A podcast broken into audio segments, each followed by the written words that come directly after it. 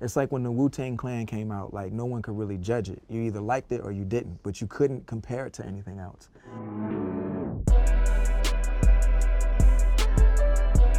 Moin Leute, was geht?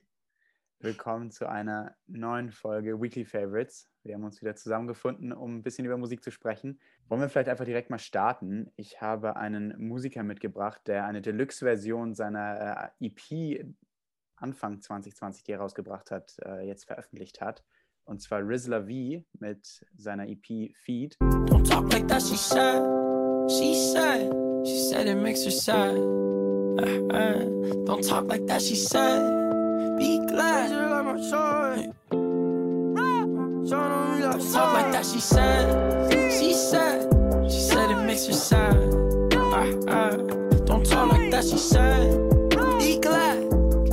What you have. Die die er jetzt äh, quasi erneut aufgelegt hat, äh, enthält die Songs von der richtigen Feed-EP und äh, auch einige, äh, ein, ein Demo-Track, dann auch noch Live-Aufnahmen der alten Songs, die man schon kennt, wie von Tesla oder ähm, She Said. Und äh, tatsächlich auch den ersten Track äh, des, der Deluxe EP, was ein Bonustrack ist quasi. Und Rizla V, für alle, die nicht kennen, ist quasi ein New Jersey Native ähm, Artist, der sich irgendwo zwischen Trap und Soul, RB und aber auch Pop bewegt und sehr, sehr poetische Lyrics irgendwie verinnerlicht. Also man muss schon sehr genau zuhören. Er verschachtelt das häufig in metaphorischen Aussagen ähm, über Dinge, die er spricht, aber es ist trotzdem sehr, sehr zugänglich. Also er sagt selbst beispielsweise, I want to make music for people who struggled and are struggling und halt eben viele seiner Erkenntnisse über die Welt quasi in seiner Musik auch ähm, überträgt und somit dann auch anderen Leuten irgendwie zu helfen. Und äh, das zum Thema irgendwie Spiritualität, was für ihn ein gro super großes Ding ist. Also da spricht er eigentlich in jedem Song irgendwie drüber. Und wenn man sich mal ein Interview mit ihm anhört, ähm, der lebt irgendwie für dieses Thema, dass so, ja, dass Leute sich auch irgendwie kreativ ausleben sollen und irgendwie man eins mit der Welt werden soll. Es ist eigentlich ganz schön. Es ist sehr, sehr heartwarming, äh, was er so zu erzählen hat. Ja, ich habe mir ähm, das auch durch dich jetzt heute ihn das erste Mal angehört. Ich kannte ihn vorher gar nicht. Aber ich finde, da hat auf jeden Fall was drauf. Also ziemlich, ziemlich nice, voll ausdrucksstarke Musik. Ja, definitiv. Also zum Beispiel She Said, ähm, da adressiert er eigentlich nur die Bedeutung von Worten, aber weil Worte eben so eine krasse Bedeutung haben können, was eine bestimmte Person gesagt hat. Und das adressiert er in dem Song und thematisiert das und äh, ja, deshalb für mich Rizla Wie eine ganz, ganz krasse Empfehlung. Ähm, ich glaube, ich gehe da mit vielen Leuten auch schon das ganze Jahr lang so ein bisschen auf die Nerven, ähm, aber ich glaube wirklich daran, dass, äh, dass der ähm, sehr, sehr krasses Potenzial hat und in der Zukunft von dem auch noch einiges Krasses kommen kann, weil er einfach eine krass künstlerische Seele hat und irgendwie die Musik macht, die er auch machen möchte. Dann haben wir, um mal irgendwie ein bisschen nach Musikrichtung zu wechseln, das neue Album von Maggie Rogers am Start. Uh, das heißt Notes from the Archives, Recordings from 2011 uh, until 2016.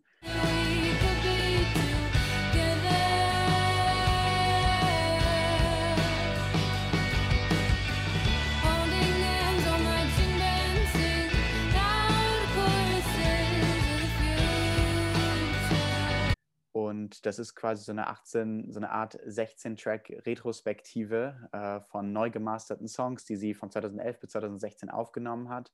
Songs, die man auch schon kennt, aber halt eben geremastert und aber auch sechs bisher ungehörte Tracks. Ähm, und Maggie Rogers grundsätzlich eine sehr spannende Künstlerin. Ähm, wie fandest du es denn, Maler? Ja, ähm, also ich finde sie generell sowieso ziemlich spannend. Sie ist ja, also Maggie, Maggie Rogers ist eine US-amerikanische Singer-Songwriterin, eher aus der Popmusik ähm, aus Amerika. Und ihre Geschichte ist vor allem ja ziemlich interessant, weil sie ja erstmals so richtig bekannt wurde durch eigentlich ähm, Pharrell Williams. Und ähm, er selber war sehr erstaunt über ihren Song. Sie hat an der NYU studiert in Amerika und ähm, dann kam Pharrell Williams mal zu Gast und hat sich die verschiedenen ähm, Artists angehört und die Sounds angehört und zu jedem irgendwie versucht, ein bisschen was zu sagen, ein paar Tipps zu geben. Und ähm, er selber war völlig umgehauen von ihrem Sound. Ähm, vielleicht können wir uns das auch einmal kurz Können wir mal kurz reinhören, was er dazu gesagt hat. Wow. Wow. I have zero, zero, zero notes for that. And I'll tell you why. Is because you're doing your own thing. It's singular. It's like when the Wu Tang Clan came out, like no one could really judge it. You either liked it or you didn't, but you couldn't compare it to anything else. Ja, Ja. aber das, ich glaube, so einfach nur, wenn jemand wie Pharrell Williams, der so als einer der krassesten Creatives der, ich sag mal, 2000er Jahre gilt und auch heutzutage immer noch krass Fashion äh, inspired und Musik, also so überall irgendwie so seinen Impact lässt, wenn so ein Mensch quasi diese, diese Originalität hinter Maggie Rogers entdeckt, dann ähm, ist es, glaube ich, sehr, sehr offensichtlich, dass diese Person als Creative irgendwie echt was äh, beizutragen hat, so eine Ori Originalität mit sich bringt.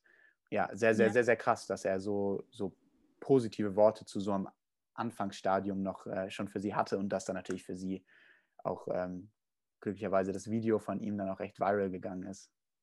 Ja, vor allem, ähm, er redet ja auch darüber, was halt so besonders ist an ihr, dass sie diesen originellen Sound hat, den man irgendwie von keinem anderen bisher kannte oder so kennt und sie einfach ihr eigenes Ding macht, ohne sich an etwas festzuhalten, was sie irgendwo schon mal gehört hat. Und ich glaube, das spiegelt sich auch in dem neuen Album ziemlich gut ähm, wider, dass sie einfach sehr originell ist und Ja, definitiv. Und um nicht alle Leute, um Leute nicht zu äh, demotivieren, Pharrell hat gesagt, dass wir alle die Chance haben, ähm, etwas Originelles zu machen und dass wir das alle in uns haben und man das nur für sich selbst noch entdecken muss. Also ähm, das ist nicht, äh, nicht nur Maggie Rogers kann das, aber ähm, wir haben alle die Chance, das zu entdecken, was Maggie Rogers äh, anscheinend schon entdeckt hat. ja, sollten wir mal anfangen jetzt hier, ne? Okay, ähm, gucken wir mal, was es sonst noch so gibt. Also wir als Hamburger freuen uns natürlich immer wieder über Hamburger neue Musik und ähm, Kwame, ein Rapper aus der Hamburger Szene, hat einen neuen Song gedroppt und zwar Tunneleingang heißt er. Alles ist so hell. Ich bring den Klang. So originell. Geh durch den Tunneleingang. Eingang. Und schon siehst du meine Welt. Und ähm, wie er selbst in dem, in dem Song schon sagt, bringt der Song den Wochenendklang mit sich. Und ähm, ja, der Sound von Kwame selber ist zu beschreiben eher als rough und er geht meistens viel in die Richtung des klassischen Hip-Hops, teilweise auch ähm, eher oldschool, vor allem aber auch zeitlos. Ähm, und seine Musik ist meistens eher so in Richtung des 90er Rap und ähm, vor allem aber auch bekannt für seinen funkigen Einfluss in seinen Songs. Und ähm, auch dieser funkige Einfluss ist wieder in dem neuen Track Tunneleingang ähm, sehr zu hören. Und der Song soll an die warmen Zeiten erinnern. Und wie Kwame E selbst auf Instagram angekündigt hat, hat er dieses Jahr mit sehr vielen neuen Leuten gearbeitet und ähm, möchte sich ein bisschen auf einen neuen Sound zu entwickeln. Und der neue Track soll so ein kleiner Teaser für diesen neuen Sound sein. Und ja, ich bin sehr gespannt, was da alles noch kommt. Und ich finde den Song auf jeden Fall sehr cool. Er ist ja quasi Teil dieser neuen Deutschrap-Generation irgendwie. Also so, so von denen, die gerade, die vor allem dieses Jahr auch krass äh, explodieren, äh, explodiert sind. Aber dass, dass die da auf jeden Fall äh, echt krasse Entwicklung vorgeben und das, äh, wie wir auch letzte Woche schon zu Anso gesagt haben, ist ganz cool, wenn das irgendwie aus Hamburg kommt. Äh, ich habe bei rap.de tatsächlich auch gelesen, dass das so eine Art äh, Ode an Mimmelmannsberg sein soll, also seine, seine Hut, seine Herkunft. Ja. Ähm, ja, also sehr, sehr cool, sehr, sehr empfehlenswert. Ähm, ich denke mal, der wird in den nächsten Jahren Teil der soundprägenden Leute im Deutschrap sein. Ja, vor allem, was ich auch immer so cool finde an denen, dass sie halt so, wie du sagst, sie kommen aus Hamburg und sie lieben auch Hamburg und stehen, so da, stehen sehr dazu und haben halt auch in dieser Hamburger Community auch so mit Ace-T und so zusammen. Und es ist schon nice, wie sie sich einfach gegenseitig auch immer supporten und pushen. Und sollte man sich ein Beispiel dran nehmen, ne? finde ich. Ja, das Also ist auf den jeden Fall, ich habe das Gefühl, dass gibt. dieser Support ist eine gesunde Entwicklung, ja. Aber wir haben noch eine Sache für euch, ähm, die jetzt wieder nochmal das Genre bricht. Und zwar Anais, äh, die man auch schon von unserer Seite kennt, die auch schon zweimal für uns gesungen hat. Ähm, das könnt ihr auch, auch gerne natürlich äh, a- reinziehen. Ähm, vor allem auch äh, My World So Blue, ihre erste eigene Solo-Single. Die hat sie auch bei uns performt. Ähm, aber jetzt hat sie sich mit Dillstone zusammengetan und den Song Yellow Hearts gemacht. Put my name with yellow heart. His favorite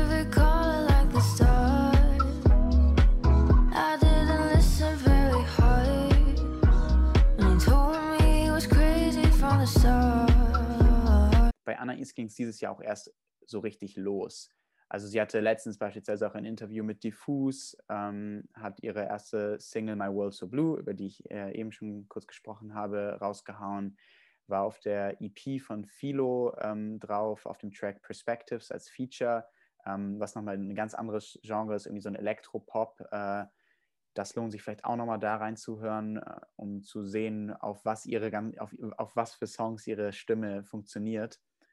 Und äh, bevor wir selbst irgendwie zu viel äh, über den Song sprechen, ähm, Anais, erzähl uns doch selbst mal, wie das äh, zusammen äh, zustande gekommen ist, die Kollabo und was der Track für dich bedeutet. Ich hatte letzte Woche am 18.12. die Ehre, mit Dilly Stone ein Remake von dem Song Yellow Hearts rauszubringen. Yellow Hearts ist ein TikTok-Viral-Hit von 2019, im Original von Ann Saunders geschrieben und auch mit Audrey Meek eine Version rausgebracht letztes Jahr.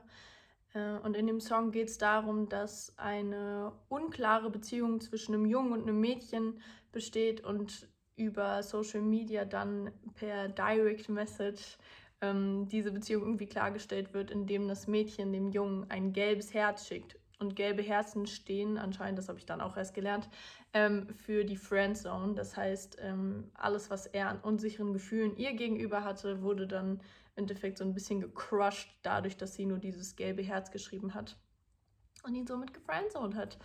Ähm, und ich fand, in der Zeit des Lockdowns war dieser Song recht passend, weil irgendwie, wenn du gefriendzoned wirst, ist es ja das Gefühl, dass deine Erwartungen einfach gecrushed werden und du alles, was du dir irgendwie innerlich ausgemalt hattest oder was noch irgendwie spannend war, an Prickelndem irgendwie verloren geht, dadurch, dass die andere Person dich halt, also deine Gefühle halt nicht erwidert. Und ähm, in, im Lockdown war das Gefühl halt ähnlich. Du hast Erwartungen und freust dich, alle deine Freunde und alle Leute, die du liebst, irgendwie zu sehen. Aber dadurch, dass du dich zurückhalten musst und für Sozialwohl und Gesundheit anderer Menschen ähm, dich einschließt, musst du dann im Endeffekt deine Erwartungen zurückstecken. Also hat Corona uns quasi alle gefriendzoned und es war auch super schwer, neue Leute kennenzulernen. Und ja, deswegen fanden Dillystone und ich den Song zu dem Zeitpunkt sehr passend. Und wir haben dann zusammen mit Seven Clouds Music, einem kanadischen Label, den Song dann aufgenommen und veröffentlicht.